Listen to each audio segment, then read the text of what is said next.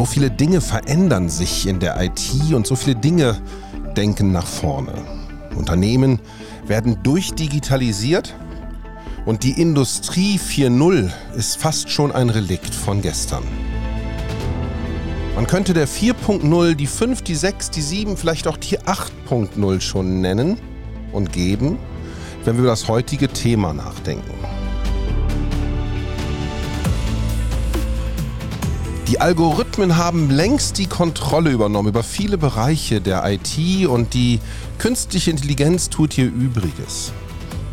Wie hängt das alles zusammen? Hier ist Go CIO, der Podcast für den CIO und andere IT-Professionals von und mit Matthias Hess. Und in seinem heutigen Podcast geht er folgendem Titel und Frage auf den Grund. Das selbstfahrende Unternehmen. Zukunftsmodell oder Horrorvision, Matthias Hess? Excel ist nicht menschenwürdig. Ein Zitat von Florian Schnitzhofer. Und Florian Schnitzhofer habe ich heute in meinem Podcast. Hallo Florian. Hallo, grüß dich, freut mich. Ja, Florian ist heute zugeschaltet, sozusagen international haben wir jetzt unseren Podcast ausgeweitet äh, auf Österreich aus dem schönen Linz. Ähm, Florian ist Partner, Gesellschafter, Geschäftsführer der RecPool GmbH äh, und hat maßgeblich diesen Begriff des selbstfahrenden Unternehmens geprägt. Florian, aber stell dich vielleicht selber noch mal kurz vor. Ja, hallo. Äh, ja, genau. Ich bin Informatiker, habe das studiert. Ähm, da komme ich her und beschäftige mich mein berufliches Leben mit der Managementberatung für Software. Habe da einige sehr große Unternehmen in Deutschland und Österreich beraten können und immer wieder mit der Frage zu tun gehabt, was kommt nach der Digitalisierung, wie geht das Ganze weiter? Und ja, habe dieses Thema eben in ein Buch zusammengefasst, das selbstfahrende Unternehmen und freue mich, das heute euch vorstellen zu können und hier ja, dass wir darüber sprechen. Mhm. Sprich, du bist mit deiner Firma ja beratend unterwegs bei vielen Unternehmen, wie du es eben schon gesagt hast, hast aber selber mal programmiert, wie du mir auch erzählt hast, selber auch Algorithmen geschrieben. Also du weißt tatsächlich, ähm, worum es geht. Genau, also ich komme wirklich von der Pike an, seit dem Volksschulalter programmiere ich und beschäftige mich damit und freue mich, ja, ähm, das Wissen, das ich da gesammelt habe, tatsächlich auch den Entscheidungsträgerinnen und Entscheidungsträgern dann auch mitzugeben und eben da sicher auch das Bild zu schärfen. Ja, wo geht's hin? Und dadurch, wenn man sich sein gesamtes berufliches Leben mit Software auseinandersetzt, dann, dann hat man da auch ein, ein klares Bild, was es benötigt, damit diese Software gut im Einsatz ist, ja, und, und auch so verwendet wird, dass es, ja, dem Wohl eines Unternehmens dient. Mhm wie du eingangs schon gesagt hast, ja, die eine oder andere menschenunwürdige Aufgabe vielleicht sogar zu automatisieren und zu ersetzen. Ja, jetzt hast du ja diesen Begriff oder diesen, diesen, dieses Zitat, das selbstfahrende Unternehmen geprägt, natürlich in Bezug auf das selbstfahrende Auto quasi. Ähm, erzähl doch mal, wie es da so zugekommen ist.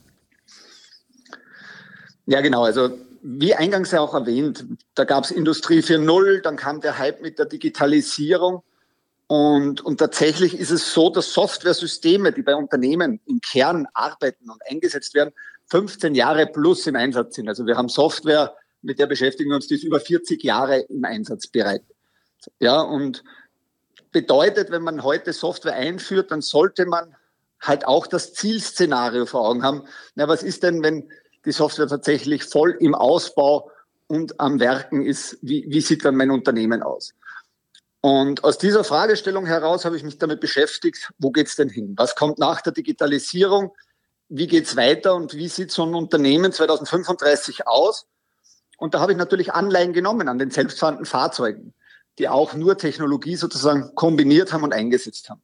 Und beim selbstfahrenden Unternehmen ist das tatsächlich vergleichbar. Also wir werden da ähnliche Stufen sehen und wir gehen davon aus, dass Unternehmen heutzutage noch großteils analoge Unternehmen sind.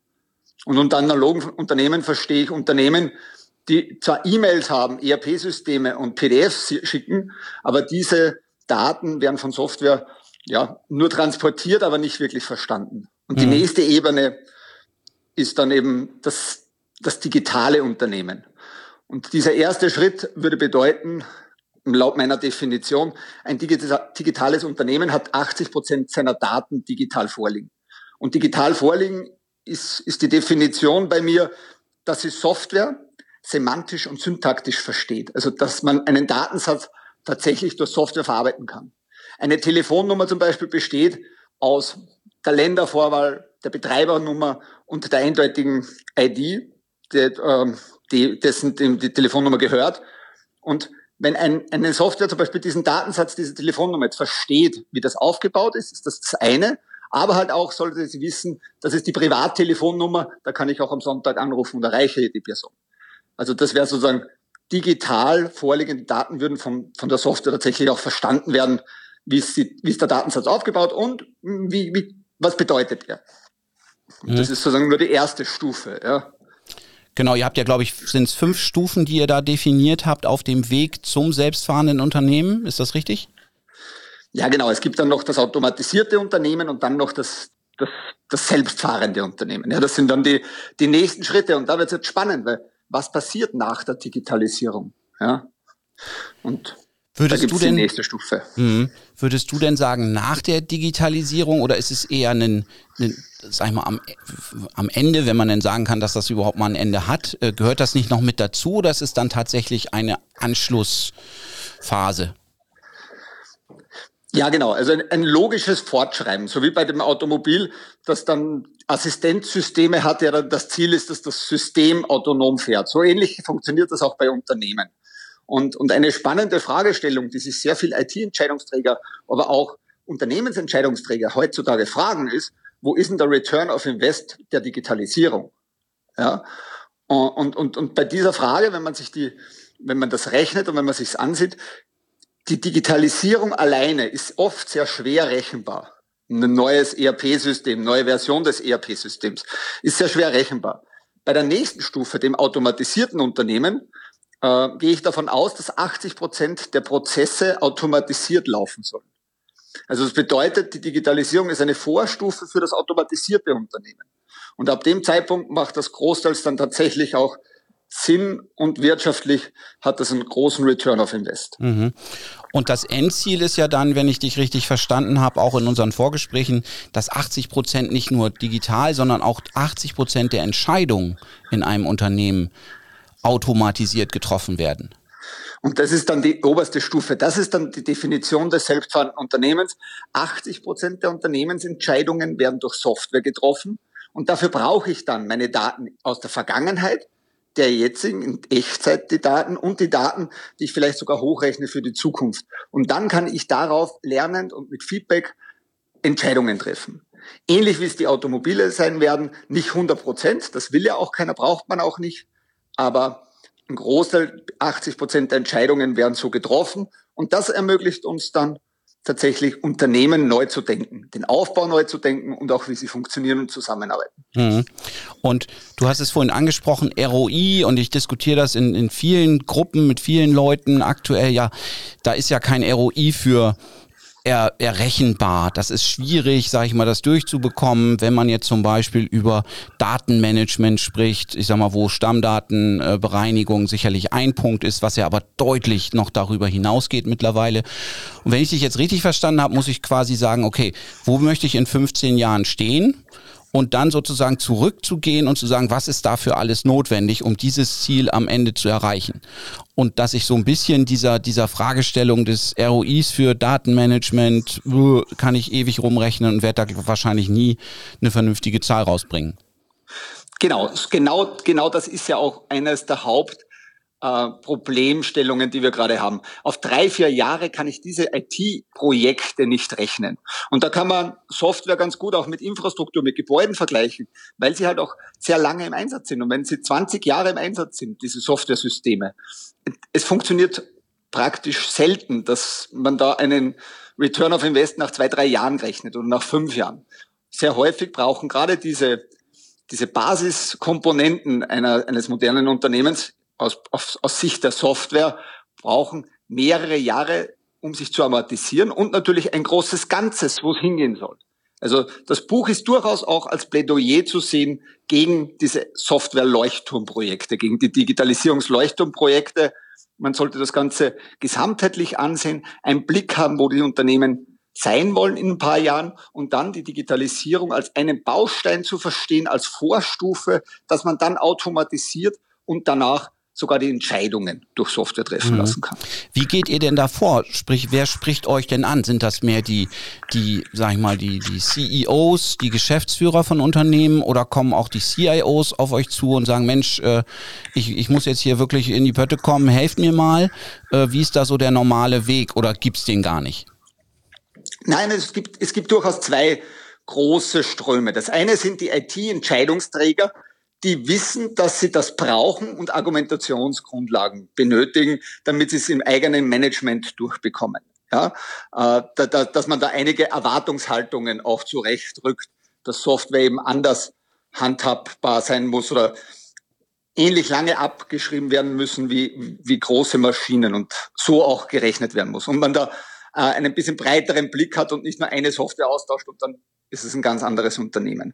Und das ist, wenn man sozusagen über die IT-Ecke kommt und das andere ist schon auch die, die Konzernlenkerinnen und Konzernlenker, die dann äh, durchaus auch so Fragestellungen haben wie, wie gehe ich mit Vertrieb 2030 um? Wie sieht mein, mein, mein, meine Interaktion mit meinen Kunden 2030 aus? Und da gibt's natürlich sehr, sehr klare Vorstellungen, dass da auch digitale Kanäle sein werden dass ich da Software brauche, dass mehr Selbstservice auch im B2B-Bereich ist. Also all diese Fragestellungen äh, stellen sich dann eher die Fachbereiche in unterschiedlichsten Ausprägungen, unterschiedlichsten Branchen, die wir da halt auch beraten und, und dann auch in den Jahren begleiten, dass nicht nur die Idee und die Vision da ist, sondern man auch schrittweise merkt, dass man in die richtige Richtung kommt und die Vision auch so realisiert. Also ihr begleitet das dann sozusagen auch in der, in der stückweisen Umsetzung, was ich ja schon mal persönlich ganz positiv finde.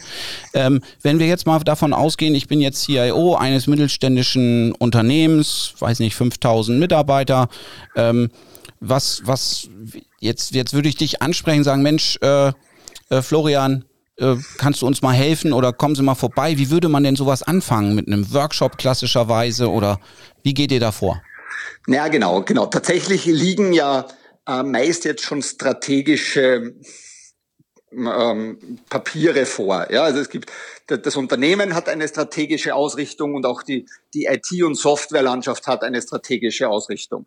Und das jetzt ein paar Jahre weiter zu denken äh, und halt auch gesamtheitlich zu denken äh, und zusammenzuführen. Diese fachlichen Anforderungen, die ich habe, dass ich mein Unternehmen 2030, 35 automatisiert und selbstfahrend machen kann oder dann sozusagen das Ziel erreicht habe. Und man kommt ja von einem, von einem historischen Stand, das ist ja historisch gewachsen. Das Unternehmen gibt's ja nicht seit zwei Jahren, sondern das gibt's ja schon 10, 20, 30, 40, 50 Jahre. Also man hat da ja auch einen gewissen Datenschatz und Softwareschatz schon im Unternehmen und den sozusagen zu analysieren und zu gucken, was sind jetzt die nächsten Schritte, die nachhaltig getan werden und in ein größeres Ganzes zu tun. Unsere Strategien gehen meistens zehn Jahre plus, ähm, so zu orchestrieren, dass ich weiß, äh, wann ich welche Projekte angehe und die kann ich dann abexerzieren. So hat natürlich das Management eine bessere Planung der Investitionen und es ist auch ganz klar, äh, wann muss man welche Ziele erreichen. Also dann hat man tatsächlich auch immer die Qualitäts- und die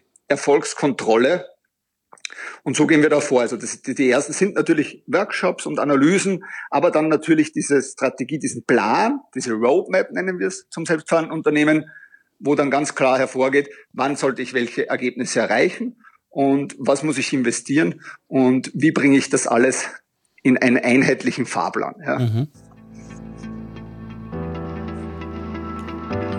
Was ist denn bisher geschehen, auf der Reise in deinem Unternehmen? Und wie kannst du diese Roadmap zum selbstfahrenden Unternehmen denn bestreiten?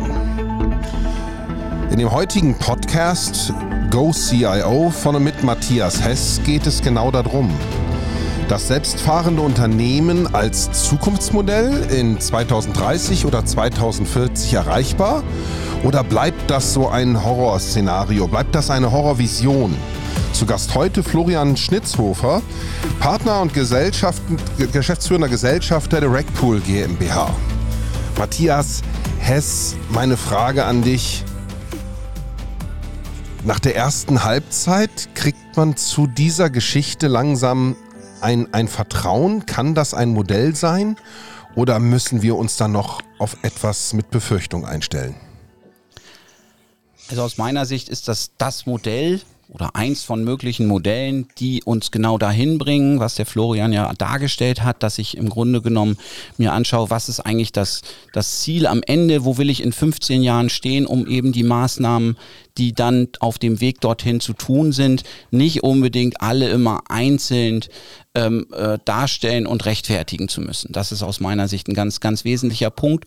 Und Florian, wenn ich dich richtig verstanden habe, bezieht ihr ja auch nicht nur technologische Themen mit ein, sondern eben auch Dinge wie, was, wer ist eigentlich unser Kunde, wie sprechen wir den an in 15 Jahren, ähm, weil das natürlich auch eine ganz wesentliche ja, Voraussetzung ist, das zu kennen oder das vorherzusagen, um dann die richtigen technologischen Entscheidungen zu treffen. Ja, genau. Und tatsächlich wird die, diese Vision von der Technologie, von der Softwaretechnologie und von den Datentechnologien und den Algorithmen getrieben. Ähm, der Fachbereich muss es umsetzen und wir unterscheiden da in Interaktion mit Kunden, alles was Richtung Markt rausgeht, was Richtung Kundenvertrieb ist, äh, in Interaktion mit Lieferanten, alles was hin zu Partnern geht, zur Supply Chain, die Wertschöpfung, die ja von jedem Unternehmen dann wieder unterschiedlich gelebt wird und von den einzelnen Branchen und Sektoren aber auch die Organisation und, und das Management, die Finanzen sehen wir uns da an, weil natürlich das auch eine grobe Auswirkung hat, wie ein Unternehmen sich selbst sieht und vor allem, und das ist mir ganz wichtig, wie die Menschen in einem selbstfahrenden Unternehmen arbeiten. Ja, da sind wir schon wieder, oder da sind wir bei einem Punkt. Äh, der Titel ist ja das selbstfahrende Unternehmen, Zukunftsmodell oder Horrorvision. Für mich ist diese Horrorvision, sind eigentlich zwei Aspekte oder könnten zwei Aspekte sein. Für mich ist es natürlich ein Zukunftsmodell, ganz klar.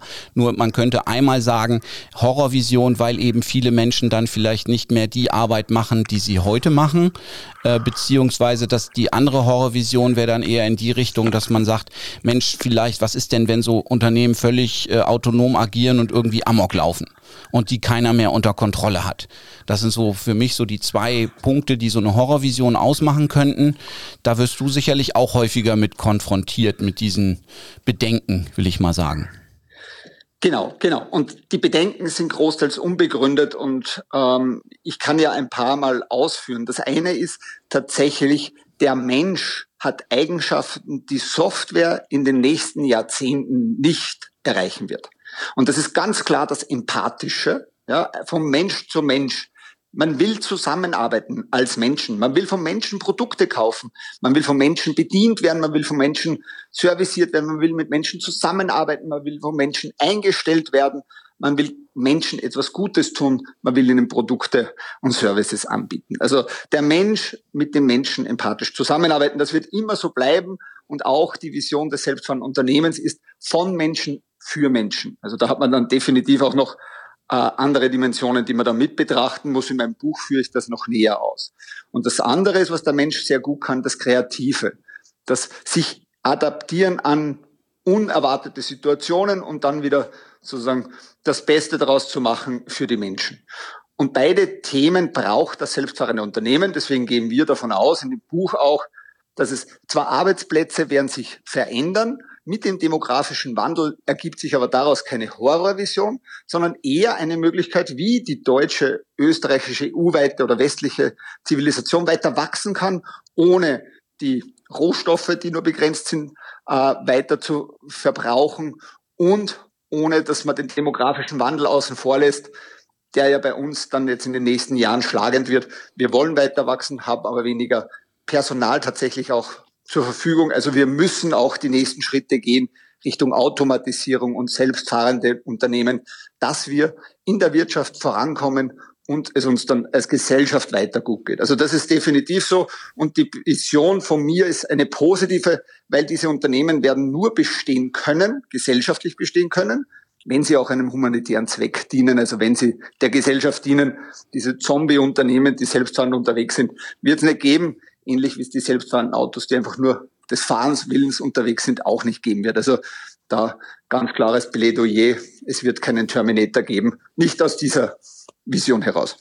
Okay, ähm, weil das passt ja auch ganz gut zu meinem Eingangsstatement. Ähm, Excel ist nicht menschenwürdig, sprich wir wollen eigentlich diese die die heutigen äh, Angestellten, Angestelltinnen Arbeiter und Arbeiterinnen, wie auch immer, ähm, sag ich mal, von solchen Themen auch einfach entlasten, um, äh, sag ich mal, dass sie sich eben nicht mehr, und das ist jetzt ein bisschen plakativ, nicht mehr mit solchen Themen wie Excel-Tabellen äh, auseinandersetzen müssen, weil das Systeme wahrscheinlich schneller und besser machen können.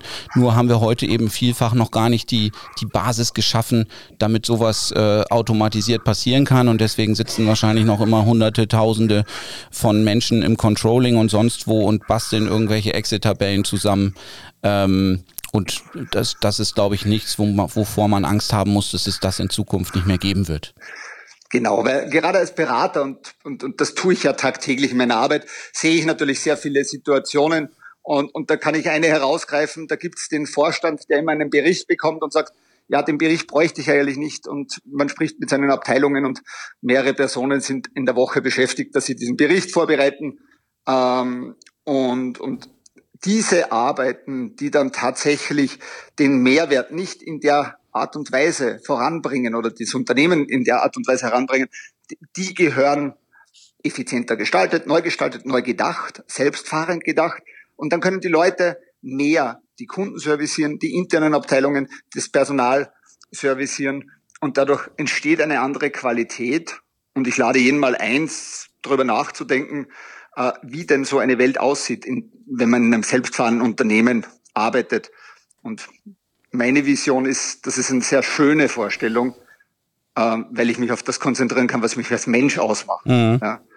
Du, du redest auch oder Begriffe, die du auch verwendest, ist sowas wie technische Schuld. Kannst du da noch mal ein bisschen ausführen, was du damit meinst? Naja, tatsächlich ist es so, dass wir ja in unserem, in unseren Unternehmen auch heute schon mit Unmengen Software-Systemen arbeiten. Und Software-Systeme sind durchaus vergleichbar mit den modernen Autos, ja, ähm, die, die gehören gewartet. Ja, die müssen immer angepasst werden an den aktuellen Betrieb. Wir, wir geben Winterreifen auf die Autos, Sommerreifen, je nach ähm, ja, Situation. Und auch Software muss man regelmäßig warten. Macht man das nicht, häuft man technische Schuld an. Ja? Und jetzt gibt's bei der Software halt kein TÜV. Äh, aber wenn eine Software 20 Jahre im Einsatz ist, dann, dann ist unsere Erfahrung, häuft man da auch technische Schuld an. Und die muss man irgendwann mal ähm, tatsächlich begleichen. Dann kommt der Zahltag und dann nimmt man entweder eine neue Version oder ein Upgrade oder passt das an. Und das selbstfahrende Unternehmen ist durchaus auch ein Plädoyer, dass man die Software in einem Unternehmen sich regelmäßig ansieht, weiterentwickelt und wartet und eine längerfristige Vision dahinter hat.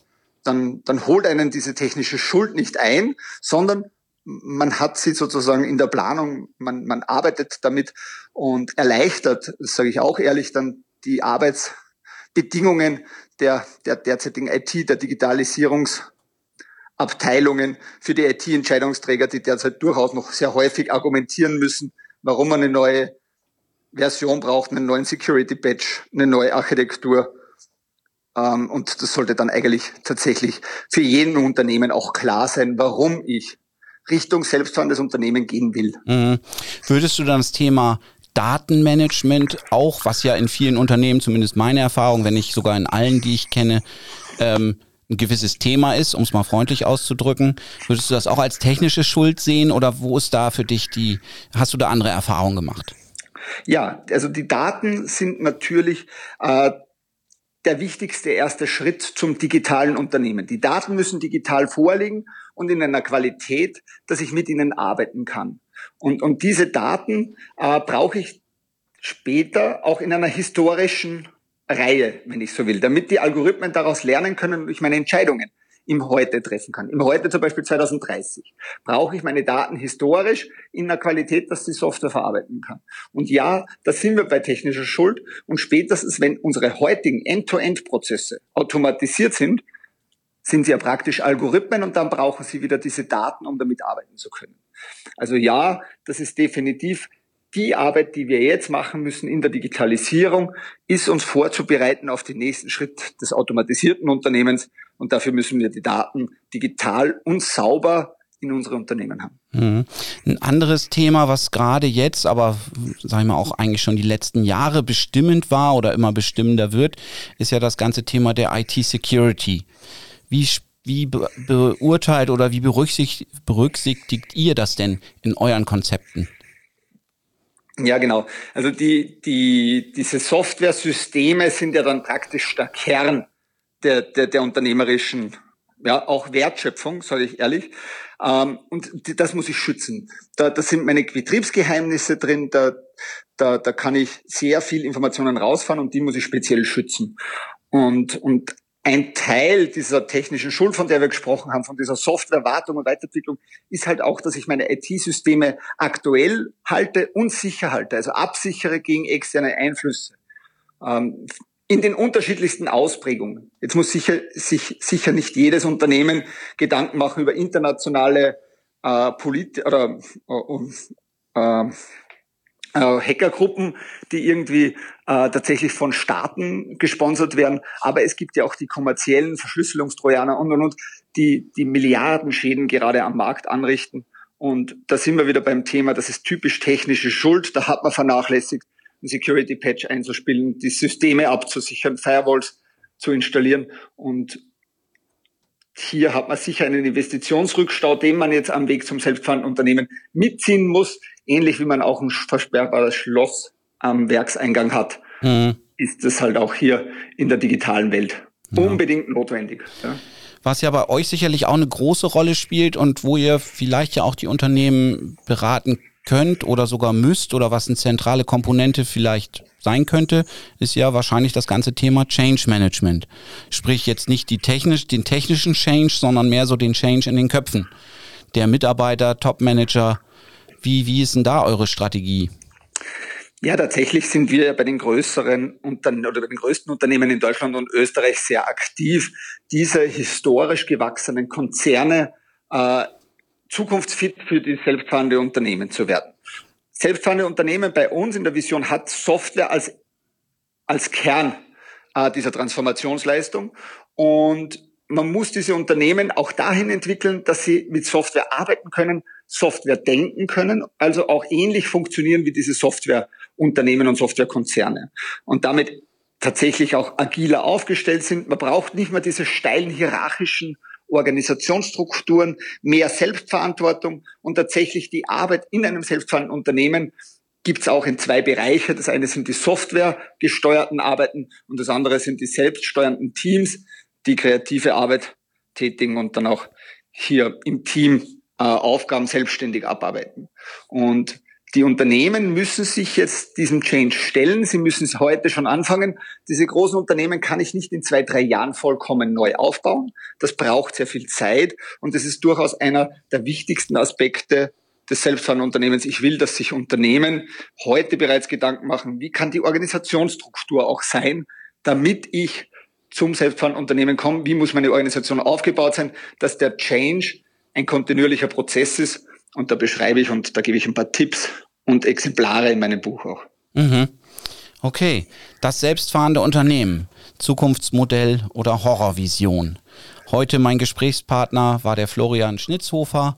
Ähm, Florian, wir haben ausführlich, glaube ich, relativ ausführlich so ein, für so einen Podcast ähm, deine Vision, die du auch in deinem Buch dargestellt hast, des selbstfahrenden Unternehmens mal skizziert, dargestellt, wie man damit startet, wo vielleicht auch die, die Herausforderungen liegen da drin, wo, wo aber auch in diesem Prinzip Lösungen sind, um, sag ich mal, auf die Digitalisierung und was danach kommt, äh, jetzt schon sich, sich einzustellen.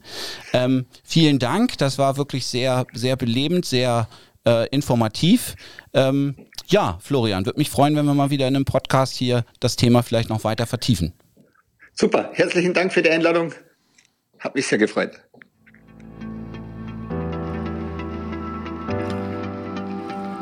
In der Automobilindustrie wurden jetzt Parallelen deutlich. Der Autopilot scheint dort längst Einzug zu halten. Software kann auch damit verglichen werden, muss stetig gewartet werden und vor allen Dingen sagt unser Gesprächsgast, dass man schauen sollte, dass man die sogenannte technische Schuld nicht auf sich laden soll. Denn nur der aktuelle Zustand in der Softwarearchitektur in einem gesunden Change-Management-Gedanken kann dazu zu führen, dass wir nicht die Ressourcen, vielleicht auch des Planeten nutzen, sondern die Ressourcen unseres Wissens hernehmen, um eine effiziente Zukunft zu gestalten. Das selbstfahrende Unternehmen kann dann möglich werden. Dieser Podcast war wieder ein Beispiel dafür, dass zukunftsweisende Gesprächsgäste bei Matthias Hess dabei sind. Wir freuen uns sehr über das Mitwirken unserer Zuhörer und sind beim nächsten Mal wieder für euch da, wenn es heißt Go CIO, der Podcast für den CIO und andere IT-Professionals von und mit Matthias Hess.